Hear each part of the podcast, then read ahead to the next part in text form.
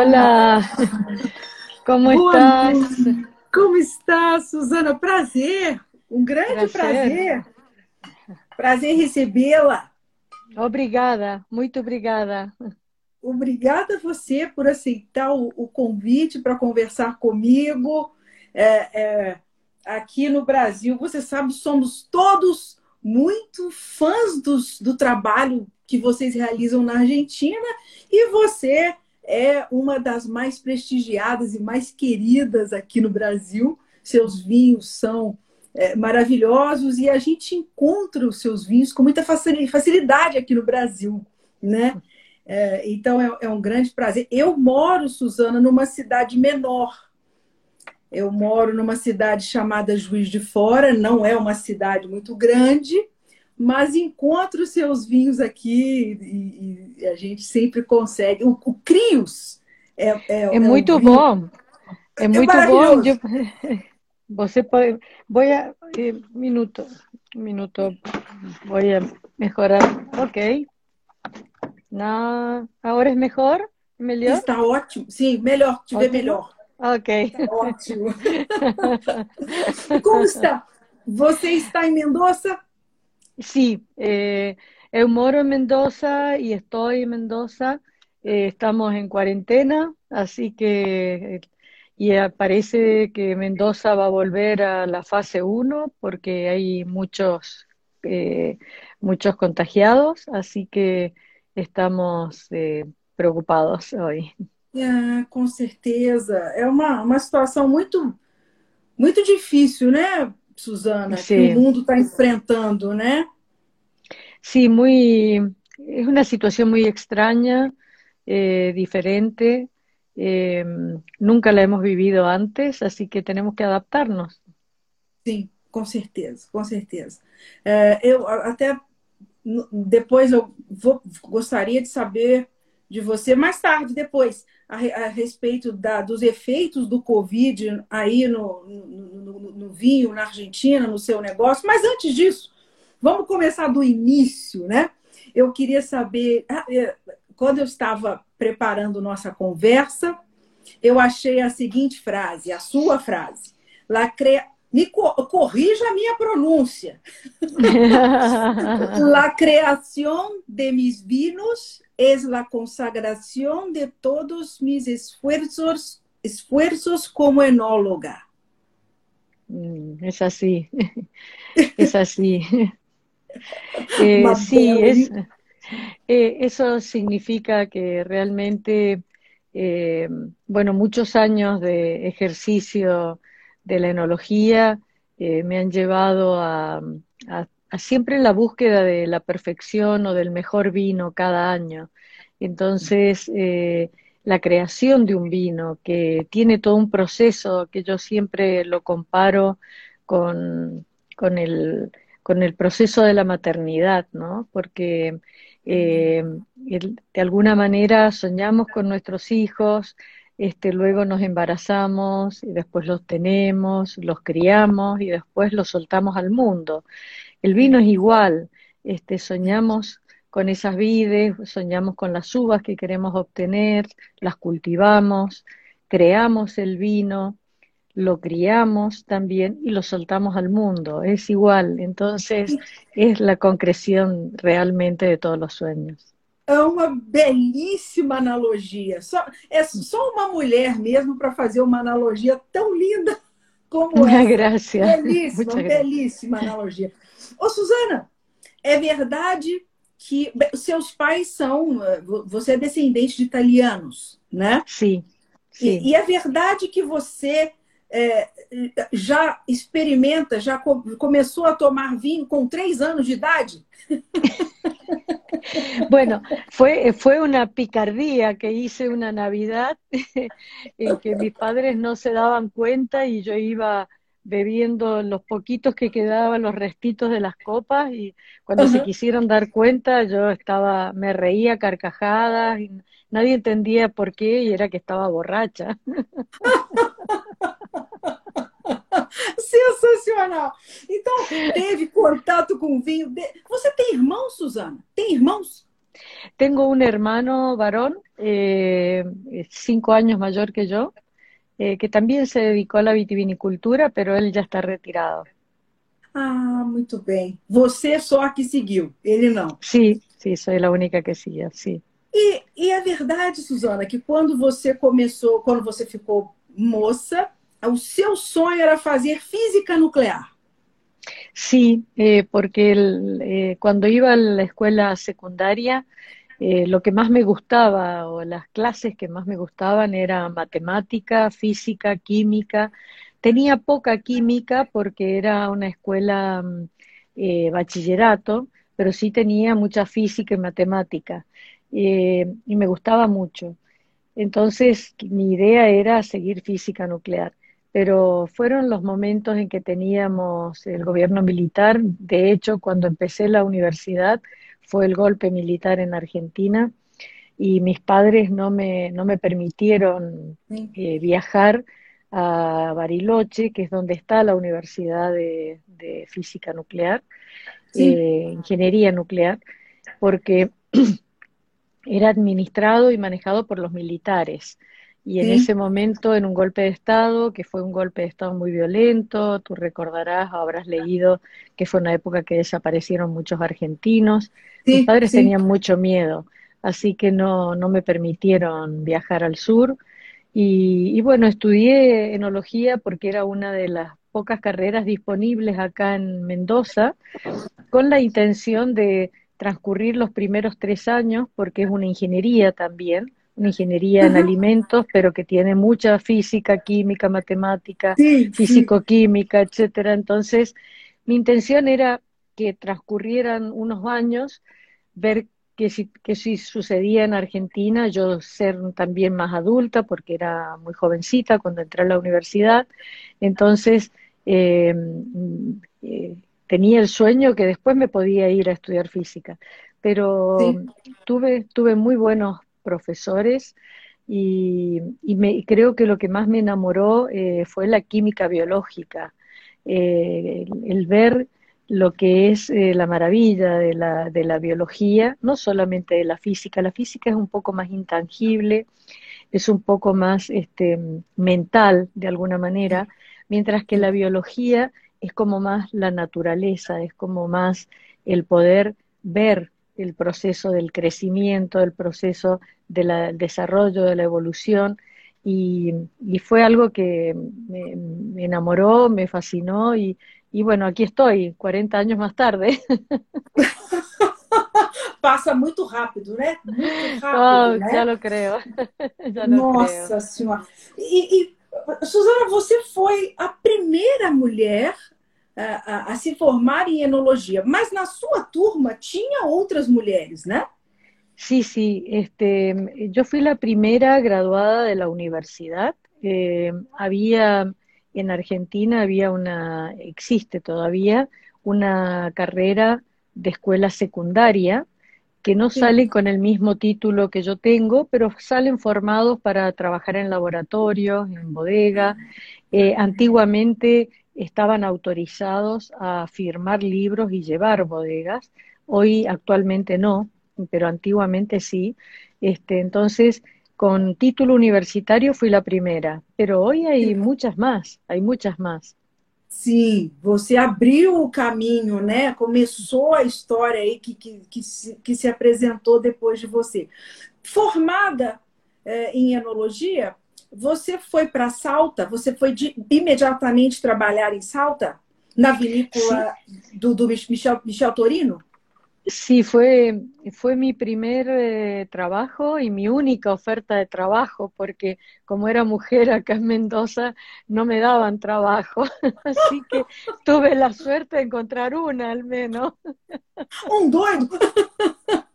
Sí, bueno, era, era un empresario de Buenos Aires, no era un empresario eh, salteño, porque te aseguro que con lo conservadora que es Salta, no me hubiera contratado un empresario salteño, pero sí, me contrató un empresario de Buenos Aires y recuerdo que cuando decidió contratarme, porque se hizo una selección muy grande, eh, aplicaron 87 enólogos junto conmigo, este, de todos hombres, Y, y, yo quedé entre los 20 seleccionados, de los 20, 10, de los 10, 3, y de esa terna, a la primera que le dieron la oportunidad de ir, fue a mí. Este, y cuando me dieron esa oportunidad, el dueño de la empresa me dijo, mire Susana, eh, le voy a dar a usted la primera oportunidad, porque en mi percepción las mujeres son o muy buenas o muy malas. Yo apuesto a que usted es muy buena, dice, así que usted me va a tener que demostrar que es muy buena. que absurdo! Ou são muito boas ou são muito ruins. Assim que... Meu Deus! Aí você provou que você era muito boa. No caso... Y me quedé 10 años, tuve 10 años en esa empresa, así que si no, le demoró un poco en darse cuenta que era mala. Suzana, não era. Então, tinha, tinha, como a gente diz aqui no Brasil, tinha dançado, né? Não tinha dado certo. Sim. Quantos anos você tinha? Com quantos anos você estava? Qual a tua idade na época? Eh, quantos anos tinha quando quantos fui a Quantos anos você tinha? É. 23 anos tinha quando 23. fui a... super novinha, super novinha. Suzana, e foi foi em Salta, em Caia, Caia, Caia, Cafajate. Cafajate. Cafajate. Cafajate. Uhum. Que você começou a trabalhar com a Torrontés.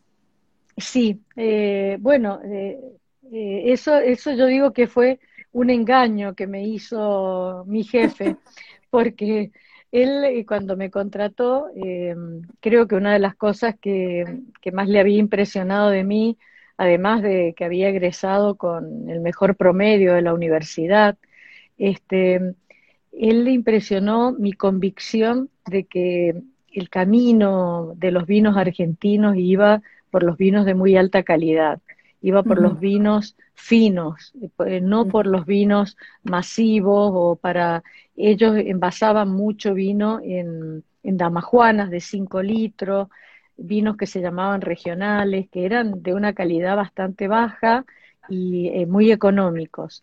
Entonces yo le decía que en mi percepción debían ser eh, siempre orientarse hacia los vinos de muy alta calidad. Entonces él me dijo, yo quiero hacer todo vino de alta calidad, pero lo que nunca me dijo era que el 70% del viñedo era de torrontés y el torrontés hasta ese momento se usaba para hacer vino de Dama Juana, no se oh, usaba para otra cosa. Así que me planteó de entrada, digamos, desde el comienzo, um grande desafio.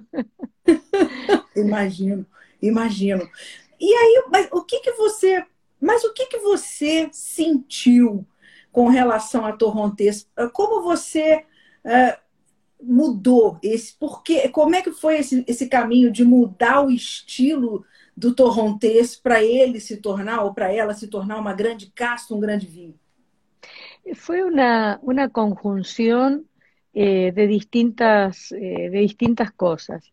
En primer lugar, que es una variedad muy difícil para trabajar, porque el, la pulpa eh, del torrontés, eh, de la uva torrontés, es muy como gelatinosa, es, muy llena de pectinas, entonces extraer el jugo fresco para poder hacer un vino blanco de alta calidad que debe ser prensado eh, rápidamente y, e, iniciada la fermentación después de una limpieza del mosto, es muy difícil porque cuando lo prensas, o usaba las prensas que habían en ese momento, que eran dinámicas con tornillo, lo que sucedía es que se pegaba la uva al, al, casco de drenaje y se tapaba, es como un colador, digamos, y se tapaba y después ya no, no salía nada de jugo. Entonces tuve que idear una forma para poder obtener ese jugo fresco que yo quería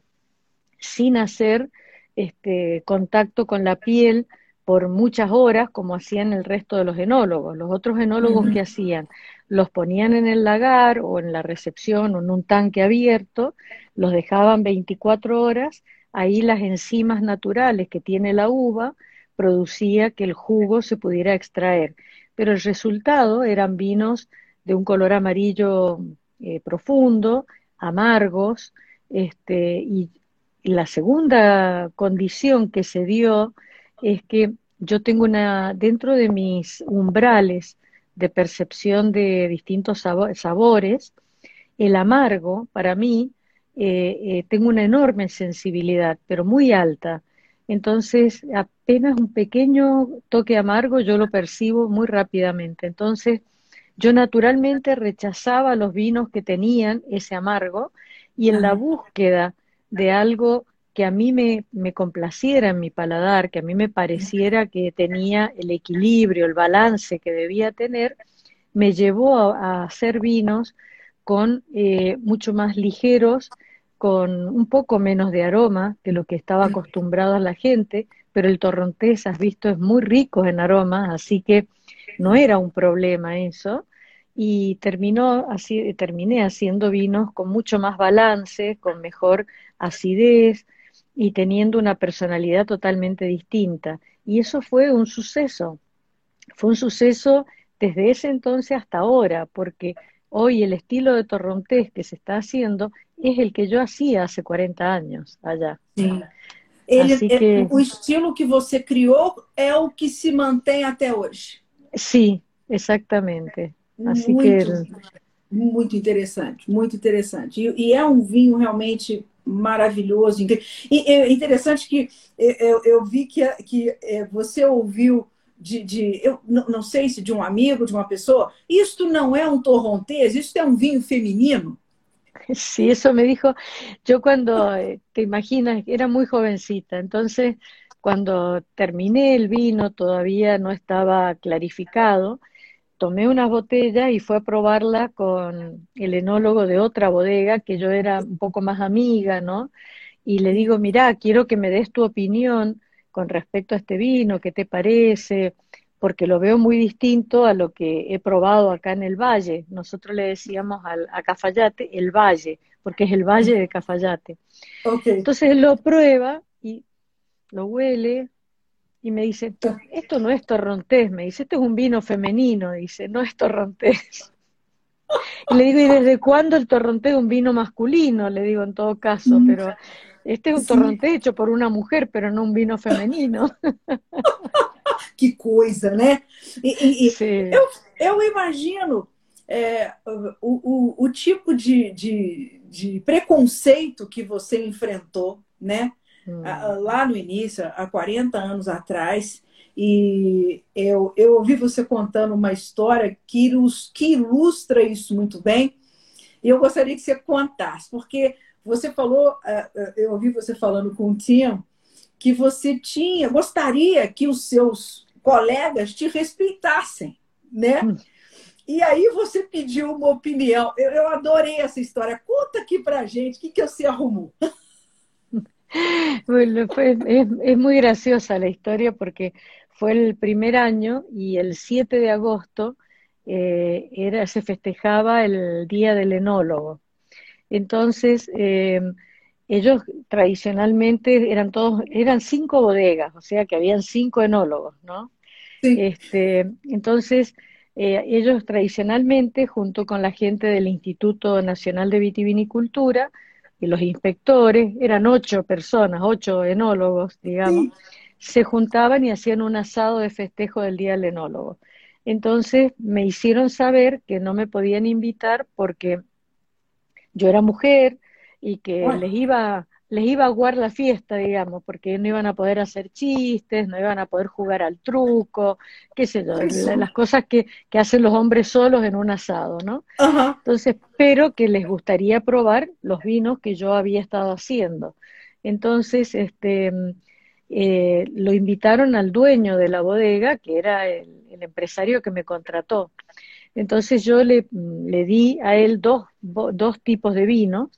Eh, uno era Solera del Cigarral, que era un merlot, y era a un precio como críos, por darte una referencia. Y el otro era una botella esmerilada, una botella muy bonita, una presentación muy importante, se llamaba Cepas del Cigarral y era un Cabernet Sauvignon. Este, y era un precio como un brioso, o sea, esa diferencia de precio, ¿no? Una diferencia grande de precio. Entonces, bueno, él llevó estos vinos y yo le pedí a él que me quería que me comentara qué es lo que habían opinado de los distintos vinos, qué, cuál era la opinión de los enólogos, para saber si, si estaba haciendo bien las cosas, ya que me habían criticado el torrontés unos meses antes, a ver cómo me estaba yendo con los tintos, ¿no? Entonces, al día siguiente, este, el, jefe, mi jefe, el dueño de la bodega, me comenta y me dice de que, bueno, que algunos les había gustado más el Solera del Cigarral, porque eh, a pesar de ser un vino más económico, estaba bien balanceado, tenía muy bien puesta la madera, pero que el otro era muy rústico, que los taninos eran muy secos, que el cabernet estaba muy verde, bueno, un montón de críticas, ¿no? Y yo me empecé a reír cuando él me decía esto, y él me miraba a los ojos, ya me conocía, ¿no? Entonces me mira a los ojos y me dice, ¿qué hiciste, Susana? Y le digo, no, le digo, yo solamente quería saber si son tan buenos catadores, le digo. Así que lo que hice es poner el mismo vino en las dos botellas, le digo. a partir de a partir de ahí me respetaron, me respetaron mucho. Ahí ya tenía 20, ya tenía 24 años, ya había aprendido un poco. Genial! A sua, a sua solução foi, foi genial, foi genial. E eles devem ter ficado muito sem graça. Eran totalmente distintos los vinos para eles. Sensacional, muito bem. E Aí, a partir daí, você, você, bem, você começou a. Você fez um trabalho durante muitos anos de, de consultoria. Você saiu da Argentina, né, Suzana? Sí, sí, mucho. Eh, yo viajé mucho por el mundo. Mi primer viaje fuera de la Argentina fue en el año 78, eh, a una feria mundial de tecnología. Yo estaba en la universidad este, y vi que había una tecnología en el mundo que nosotros acá no la teníamos, ¿no?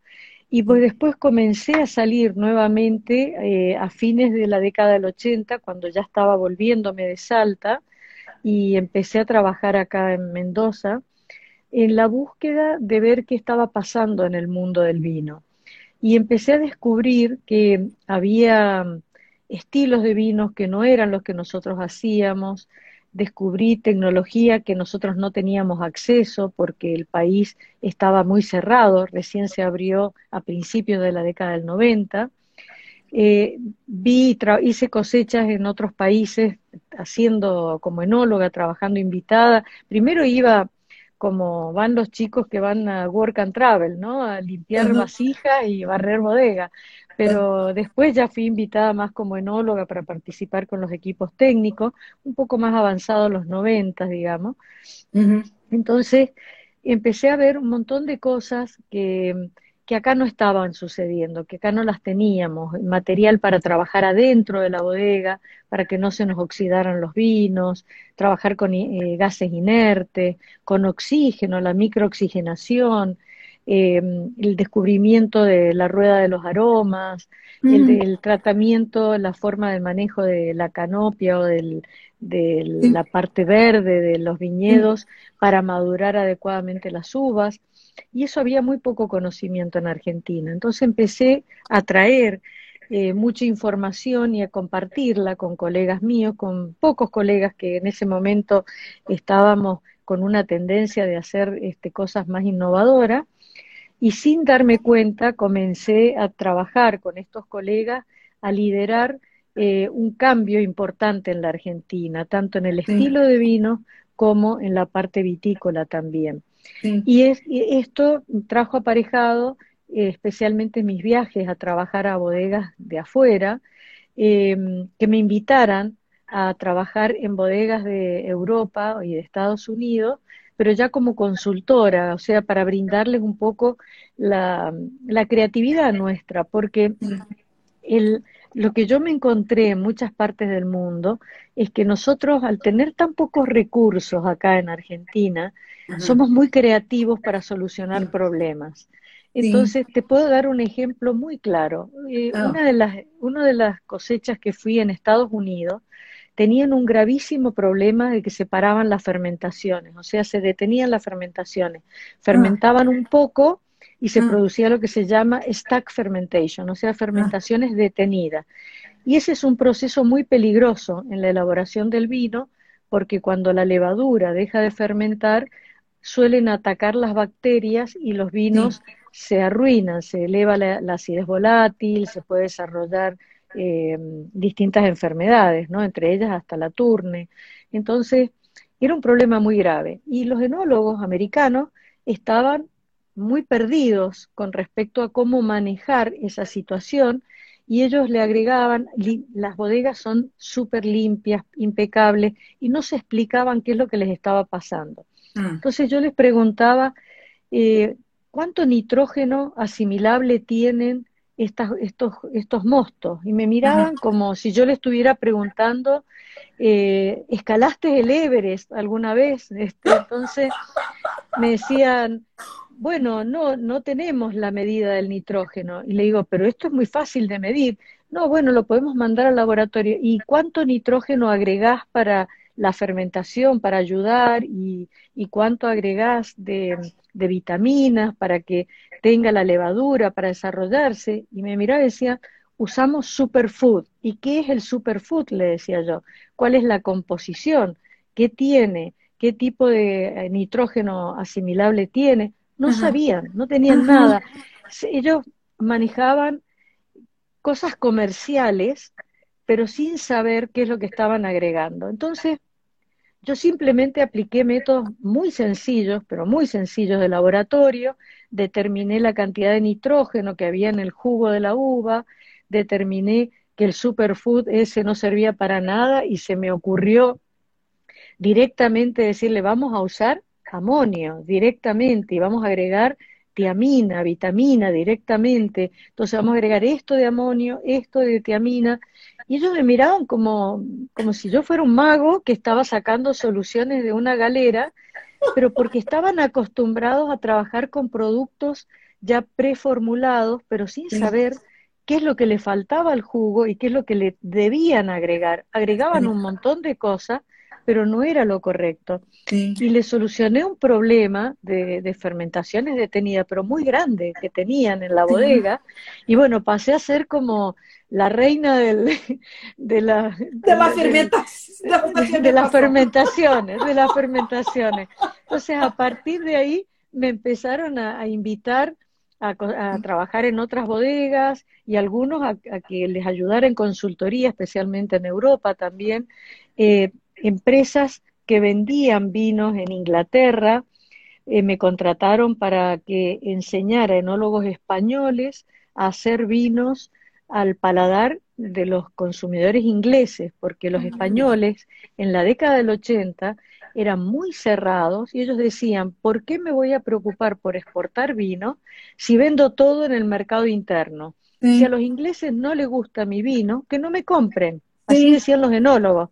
Pero los dueños de las bodegas querían exportar y los clientes de Inglaterra querían comprarle, pero los enólogos no les importaba.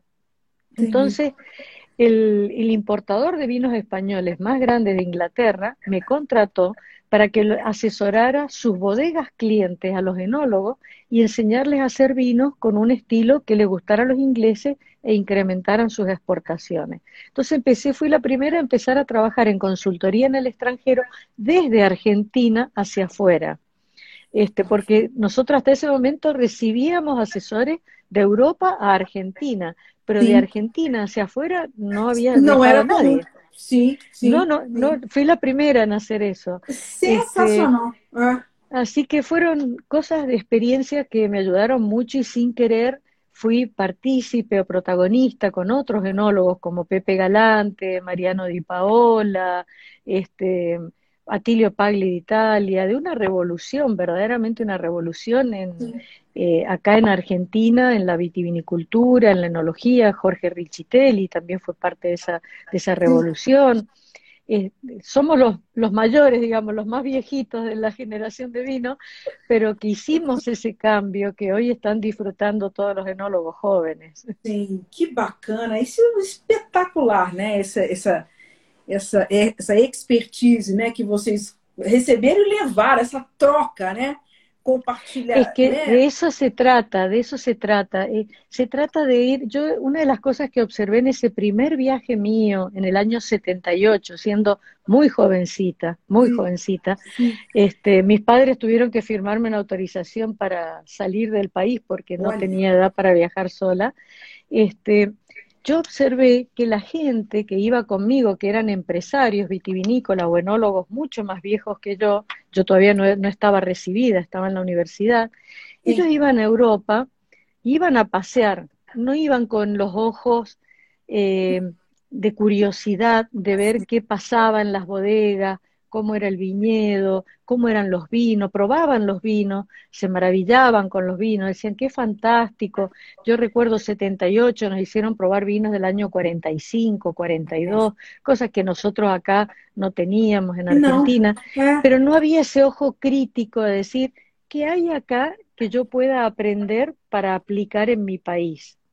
Entonces, esa, esa visión que yo mm, observé al, teniendo muy poquitos años y siendo joven, me quedó muy grabada y desde ese momento, las futuras veces que yo viajé al extranjero, lo hice siempre con esa visión de qué puedo aprender, además de qué puedo brindar, porque en esa bodega que yo solucioné los problemas de las fermentaciones detenidas, yo había ido a trabajar al cellar, o sea, a lavar tanques, a hacer eh, trasiegos de vino, rellenar barricas y nada más, pero para ver cómo trabajaban. Eh, y resulté caminando con los enólogos, jefes, los viñedos, contribuyendo, eligiendo los momentos y los lotes de cosecha. O sea, me pusieron con el tope de los enólogos a trabajar con ellos cuando yo había ido a un work and travel, ¿no? Este, y fue una experiencia para mí maravillosa, ¿no? Porque eh, demuestra que cuando uno va con la cabeza abierta, no solamente puede aprender, sino también brindar algo que uno puede saber y que quizás para el otro eh, es, es algo por más que sea simple, no lo conocían, porque era muy simple el método que se aplicaba, pero ellos no estaban acostumbrados, estaban acostumbrados a trabajar con laboratorios externos, estaban acostumbrados a usar productos formulados, y nosotros acá no teníamos eso, así que estábamos acostumbrados a trabajar con lo básico. Sí, sí. Aí vocês tinham mais jogo de cintura, né? Iam mais no improviso, né? Porque bueno, tinha los países latinoamericanos estamos acostumbrados a eso. Estamos. É o jogo de somos, cintura. Somos sobrevivientes, somos sobrevivientes. É verdade, é verdade. E, e, uma mulher nesse meio é mais sobrevivente ainda, né? É uma... Sim. Ô, Suzana, quando foi que você. Quando foi que você encaixou casamento e filhos aí? Quando foi que você teve. Bueno, a... Quem é mais velho, o José ou a Ana? Eh, el, más, el más viejo es José. José, es el primero. José. ¿Y, cuándo fue que se teve José? Bueno, yo eh, cuando me fui a Cafayate en el año 81, eh, conocí a mi marido en el año 82 y nos casamos en el año 83. ¡Ah, qué legal! Y mi hijo José nació en el año 84 y Anita en el año 86. Olha que legal, casi en secuencia. Sí, y sí, me los llevaba conmigo a la bodega porque si no, no podía trabajar. y dormían. Y dormían abajo de mi escritorio sobre una mantita, dormían los dos. ¡Qué bonitinhos! pequeninos lá, pequerruchos, que legal. Eran bebés, eran bebés. bebés. Então, quando você viajou, né, quando você fez essas, essas experiências e fez esse trabalho todo, os meninos já, eles eram pequenos. Claro, eran, eran no tan pequeños ya, porque cuando yo comencé a viajar más asiduamente fue alrededor del año 93, 94, sí. o sea que Anita tenía siete años, seis años, sí. José ocho. Eh, entonces yo podía viajar un poco más. recuerdo el primer viaje que hice siendo ellos chiquitos, que Anita tenía ah. dos años, ah. estuve 15 días afuera, que fui a una feria comercial a tratar de vender vino, ya pensando en las exportaciones. estuve 15 días afuera, fue mi primer viaje que me alejé de ella tantos días, y cuando me volví, no quiso darme un beso ni quiso venir a mis brazos. Me miró y me dio vuelta la cara y se abrazó al padre y no quiso estar conmigo. Yo me sentí tan mal ese día porque dije, uy, mi hija ya no me quiere más. A sua filha falou, não, sua traidora me abandonou. Bueno, a ella le está pasando ahora con sus hijos cuando ella se va de viaje. Así ahora está aprendiendo. Ela está aprendiendo. Digo, claro, yo le digo, mis nietos me están vengando a mí. es la venganza. Son mis nietos. Você tem quantos netos? Ya. Tres. Tres, Tres netinhos. Uno de José, uno de José que se llama Tomás y tiene dos años, dos de Ana, Santino que tiene cuatro años y Delfina que tiene dos años. Ah, são todos bem pequenininhos. Sim, e eles gostam. Minha vida. Eles gostam, eles gostam, imagino. Eles gostam do, do, dos vinhedos, de, de, de, de ver Les encanta. Les encanta. Tengo fotografías preciosas de ellos en los viñedos y comiendo las uvitas y, o andando a caballo entre los viñedos. Les encanta, les encanta, disfrutan muchísimo. Es más, tengo una foto de Santino con ocho meses sentado arriba de un barril con una copa de vino en la mano, con ocho meses, ocho meses y haciendo esto con la copa de vino. Yo digo, bueno, esto demuestra que es nieto mío. Él estaba así con sus manitos, estaba así con las manitos haciendo, oliendo. Tenía ocho meses, nueve meses. Digo, ese es mi sello, es mi nieto. Sim, e, e, e tomara que eles sigam né, o, o caminho, sejam todos é, é, é, assumam, né, participem da, da, da, do trabalho da bodega, eles vão gostar, né? eles vão seguir, né, Suzana? Sim, sim, vão, seguro, vão seguir, seguro. Vão Suzana, você então é, teve essa experiência internacional, depois você teve uma experiência com o Nicolás Catena, não foi? Sí, eh, bueno, en el periodo que mm, yo tuve un primer emprendimiento en, en Mendoza, que con, mi, con el papá de mis hijos, eh, que falla, eh, fracasamos porque mm, empezamos a hacer vino para el mercado argentino y nos fue muy mal, nos estafaron, nos fue muy mal. Entonces ahí eh, vendí esa bodega y empecé a viajar a los otros países y empezar a trabajar para otra gente. Entonces, em, en el año 98, el doctor Catena me convocó este, para que le ayudara en el desarrollo de la bodega Catena Zapata. Eh, así que yo hice el diseño de la parte técnica, de donde están los tanques, los lagares, etcétera. Eso fue un diseño mío. Y después, eh, durante el proceso, eso fue un proceso de dos años más o menos de trabajo, eh, él me invitó a que fuera su directora de exportaciones, porque yo ya había empezado con mi proyecto, eso fue 98, 99 yo comencé con eh, nuevamente con mi proyecto propio, pero distinto, alquilé una bodega, como lo que yo hacía para Catena era administrar la inversión de su bodega, yo no tenía ningún conflicto de intereses, entonces alquilé una bodega, compraba uva, hacía vino y empecé a, exportar a Inglaterra y a Estados Unidos. Eh, entonces, eh, Nicolás, en el año, en el año 2001, eh, me convocó para que fuera su directora de exportaciones. Yo le dije, mire, yo ya tengo mi proyecto en marcha, eh, no, no es mi, mi, intención trabajar para nadie, no me gusta trabajar para otras empresas, quiero ser mi propio jefe. Entonces me dice, no, usted puede hacer las dos cosas, puede trabajar para las dos empresas, ¿no? tiene sobre energía. Entonces le dije, mire doctor, le digo, esto es la historia de una muerte anunciada, porque yo voy a entrar ahora, pero en un año o dos, cuando yo termine mi propia bodega, me voy a ir. Y así fue, o sea, trabajé dos años más y me fui, este, pero yo ya se lo había anticipado a él que iba a estar poco tiempo. Así que sí, trabajé cuatro años con él. Que bacana. E, e no caso, uh, uh, uh, o que, que você sente? Eu acho esse, esse trabalho com ele provavelmente te, te influenciou, houve uma importância desse período. Porque, mas você está falando que você já trabalhou já trabalhava com essa parte de exportação, né? essa parte mais. É, é, porque é, eu sei que você teve desde o início, porque quando você cria a sua, né, o seu projeto, você teve essa motivação, né? Eu acho que primeiro fazer coisas do seu gosto, né, Suzana? Não trabalhar para ninguém e poder fazer, desenvolver as suas, suas próprias ideias, né? As suas próprias. Sim. Agora, você sempre teve um viés muito para o mercado externo, né, Suzana?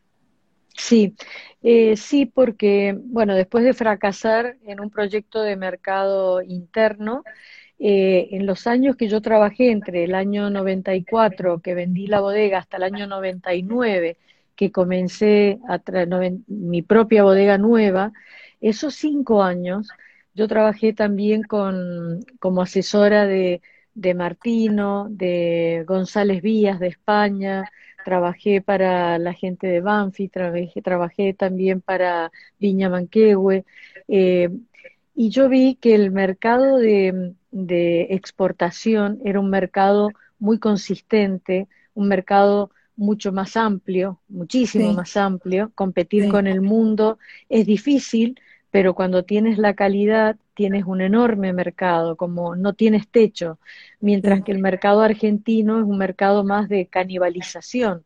Las bodegas se van canibalizando entre ellas porque es un mercado limitado. El consumo en Argentina va cayendo y cada vez hay más oferta y menos mercado, ¿no? Entonces, eh, a, mí me, me pareció que realmente mm, el verdadero proyecto estaba en que fuera para la exportación, con vinos de muy alta calidad, posicionarme en un segmento de, precio alto, pero de una calidad que responda. Eh, y ese fue el plan de negocio que fue exitoso, que pude desarrollar exitosamente. Y, cuando estaba trabajando para Martins, eh, venían los compradores. Eh, Martins fue una bodega que después fue vendida a, a la gente de Arco Bodegas Unidas, que era un grupo español muy grande, y venían los compradores de Inglaterra para comprar los vinos para Arco, y siempre me preguntaban que por qué no tenía mi propio vino, que por qué yo no hacía mi propio vino. este, Y, me decían, y si vos haces tu propio vino, te vamos a comprar, porque tenés talento, nos gustan los vinos que haces, ¿por qué no desarrollas tu marca? Entonces, bueno, me empezó a picar el bichito de nuevo de tener mi propia, mi propio desarrollo. Sí, Y por eso lo comencé alquilando una bodega, no invirtiendo en la bodega, porque tampoco tenía mucho dinero. Eh, entonces era la forma de ir generando capital para poder hacer mi propio emprendimiento. Y, y, había conocido muchos compradores durante el tiempo que yo viajé a Europa y que venían gente de Europa para acá y estaba en contacto con ellos. El primero que quiso comprarme fue David Glebe, que era el dueño de Liberty Wines de Inglaterra, y entonces él eh, me dijo, si vos desarrollás unos vinos, yo quiero traerlos a Inglaterra. Me habían conocido por la asesoría que yo había hecho con Lehman and Shaw con los vinos españoles y que les cambié el estilo a los vinos españoles para Inglaterra.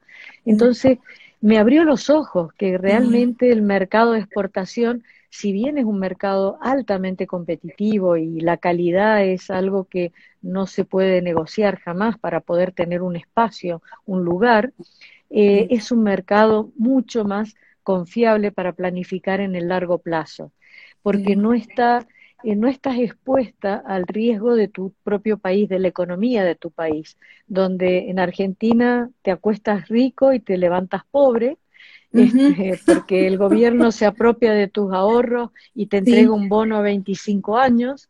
Este, Al estar expuesto a la exportación, estás expuesto a un riesgo mundial, no al riesgo país, que es mucho más alto que el de los mercados mundiales. Y eso fue, creo, mi, mi mejor eh, mi mejor proyecto, digamos. Estratégia. Eh, mejor, La mejor estrategia, sí, sin duda. Sim. E no caso, quando você uh, fundou, né, o, anterior, anteriormente se chamava Domínio del Plata, né? Quando, quando foi que você mudou para Susana Balbo Wines? Quando houve a mudança do nome? E, esto este fue una mudanza que hizo mi hija Ana cuando ella tomó la, la dirección de marketing de la bodega. Dona Ana eh, llegó. Sí, y en realidad Dominio del Plata sigue siendo el nombre de la empresa, de la sociedad anónima, pero la bodega se llama Susana Balbo Wines. Este, porque todo el mundo conoce por mi nombre, me pasaba de todo el mundo, venían los turistas y, cuando preguntaban por el dominio del plata nadie sabía que era dominio del plata, pero preguntaban por Susana Balbo y sí sabían. Entonces, este, Ana me dijo, mamá, estamos perdiendo una posibilidad de sinergia, de usar tu nombre, porque la gente identifica más a la bodega por tu nombre que por el nombre de la sociedad. Así que ahí hicimos el cambio y pusimos este Susana Balbo Wines. Que bacana. É, e, uma coisa que eu queria te perguntar com relação a isso, né? Quando foi que seus filhos chegaram? Quando eles começaram a trabalhar com você? E o que que, o que, que isso significou para você, né? Ter os meninos com você, o que esse sangue jovem, eles, eles mexeram muito, eles te escutam, você escuta o que eles falam? Como é que é isso aí? Como é que é esse trabalho com eles? Bueno, no fue fácil al principio, ¿no? Porque como buena emprendedora, como madre, mujer con un carácter un poco fuerte, este, el, primero, el primero que se incorporó fue José, mi hijo, sí. Y él es enólogo también. Sí. Entonces, este, eh, un poco chocábamos con nuestras ideas, eh, pero teníamos un diálogo difícil, pero lo teníamos. Después se incorpora Ana dos años más tarde, José entró en 2010, Anita en 2012, y en el 2013 este, yo me di cuenta que si yo no tomaba una decisión inteligente para neutralizar las dificultades de diálogo que podía haber entre mis hijos y yo, sí podíamos tener un conflicto de empresa familiar que son tan comunes, ¿no? Por lo menos aquí en Argentina. Entonces, eh, decidí incorporar un gerente general para que estuviera entre mis hijos y yo. Eh, y que él, fuera el jefe de mis hijos y no yo. Porque si no, eh, era una cosa muy, muy extraña, porque yo estaba en mi oficina en la bodega y entraba mi hijo y y venía con un planteo y yo le decía, a ver, ¿qué sombrero debo usar? ¿El de mamá o el de jefa? Porque las respuestas son distintas. Este, y a veces a los hijos les cuesta entender que yo no le respondo como mamá, sino que le respondo como jefe. Y que ahí no hay diferencia con el resto de la gente que trabaja en la bodega. Eso a veces cuesta. Entonces, eh, me pareció una, por la sanidad de la familia y por la salud de la relación, que era importante incorporar un gerente general. Y yo ya le había ofrecido hacía cinco años a Edgardo del Popolo que él fuera mi gerente, que viniera a trabajar conmigo, me apoyara. Fue en la época en que yo me divorcié de mi segundo esposo, Pedro Marcheski, eh, para que yo pudiera seguir viajando eh, y vendiendo en el mundo y que él pudiera quedarse en la bodega. Pero él en ese momento me dijo que no. En el 2013 aceptó venir y creo que fue este, como la coronación de un equipo maravilloso, ¿no? Porque Edgardo es una persona maravillosa, un técnico espectacular y, tiene eh, una eh, eh, tiene una calidad de persona muy cálida y sabe mediar entre las personas, entonces eh, actuó muy bien como buffer entre mis hijos y yo y las cosas han funcionado muy, muy bien desde entonces. Así que yo estoy muy feliz de que estemos todos juntos trabajando. Pero ha sido, al principio no fue tan fácil, pero hoy está, es muy lindo, hoy es muy, muy lindo tenerlos a todos. Que bacana! E essa sua solução foi brilhante. Você vê que é uma coisa uh, que, que às vezes não passa pela cabeça das pessoas, mas isso é importante, né? Porque é muito importante essa separação, né? filhos e empresa e trabalho, né? Isso é uma coisa muito hum. bacana, essa equipe funcionando assim. Suzana, e uh, Suzana, você. Eu estou vendo aqui o nosso tempo, nós, nós estamos conversando há 50, há 50 minutos já. Você pode ficar. Ah, você pode ficar comigo mais um pouco quando acabar o tempo? Sim, não tenho problema. Ah, então não tá tenho problema. Então tá bom, então tá bom. É, eu, eu queria é, é, saber de você é, como você escolheu o local da, da, da, da, em Lujan de Cudedé? Você, você comprou ou você alugou o seu espaço? Como é que você escolheu? Como é que você no, parou lá? Eh, bueno, fue, eh, yo, yo estaba buscando, eh, yo alquilaba una bodega, después cuando trabajaba para Catena y mudamos eh, los vinos de Esmeralda, de bodega Esmeralda en el este, los mudamos a Catena Zapata, ahí quedó eh, libre en bodegas Esmeralda un cuerpo de unos tanques de acero inoxidable y el doctor Catena me lo ofreció para que yo pudiera hacer mis vinos eh, a cambio de que estuviera a cargo del estilo de Argento, que era una marca que acabábamos de lanzar, él acababa de lanzar para Inglaterra, y si le podía ayudar con eso mientras yo estaba en la cosecha haciendo mis vinos y terminando de construir Catena Zapata. Este, entonces, durante un año hice mis vinos ahí en, en Esmeralda, pero era muy lejos, me quedaba muy incómodo y, y bueno, decidí buscar comprar una bodega. Y buscaba bodegas viejas, lo que pudiera comprar, porque tampoco tenía mucho capital. Este, y no, nunca encontraba algo que, que me, me, me, gustara, me llenara, ¿no? Entonces me puse a pensar cómo, eh, a, buscar un socio en realidad, ¿no? Me puse a buscar un socio eh, porque la, el dinero de la venta de mi primer bodega que había tenido con mi primer esposo, que después falleció, eh, yo lo había puesto en, en un fideicomiso en Estados Unidos para la educación de mis hijos, porque yo decía, si me pasa algo, que mis hijos tengan eh, dinero para educarse y tener una educación buena, de excelencia.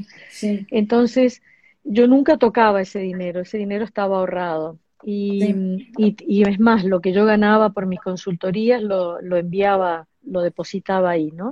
Entonces, este, eh, cuando salí a buscar el terreno, apareció una oportunidad de una finca de 20 hectáreas, eh, sin nada, que no tenía nada, absolutamente nada. Eh, tenía lechuga y papas plantadas en Agrelo, muy, muy, cerca de Catena Zapata, a un kilómetro y medio. Ah. Entonces, en la misma zona, realmente Agrelo, una zona muy buena. Entonces, compramos esa finca y, empezamos a, buscar un socio para eh, poder construir la bodega. En ese momento, estamos hablando del año 2001, sucedió el 11 de septiembre. Y cuando viajo a Nueva York, eh, eh, aproximadamente el 20, 22 de septiembre, teníamos una presentación de nuestros vinos en, en Nueva York, eh, me encuentro con la persona que administraba el, dinero que yo tenía depositado allá eh, y me dice que bueno, que habíamos perdido el 70% del dinero que teníamos por la caída de la bolsa, por el ataque de las torres gemelas, etcétera.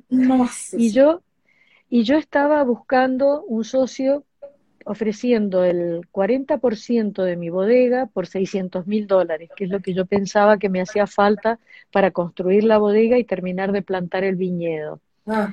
Y, y, bueno, y lo que me había quedado de esta, después de, de, esta, de este problema del 11 de septiembre, no eran 600 mil dólares, pero era una cifra cercana, digamos, ¿no? Ah, Entonces, yo dije, bueno, yo estoy buscando un socio para hacer esto, protegiendo la educación de mis hijos, pero cada vez que yo buscaba un socio, todos querían mayoría y darme a mí una minoría por mi trabajo, mi conocimiento, por lo que yo ya tenía en marcha.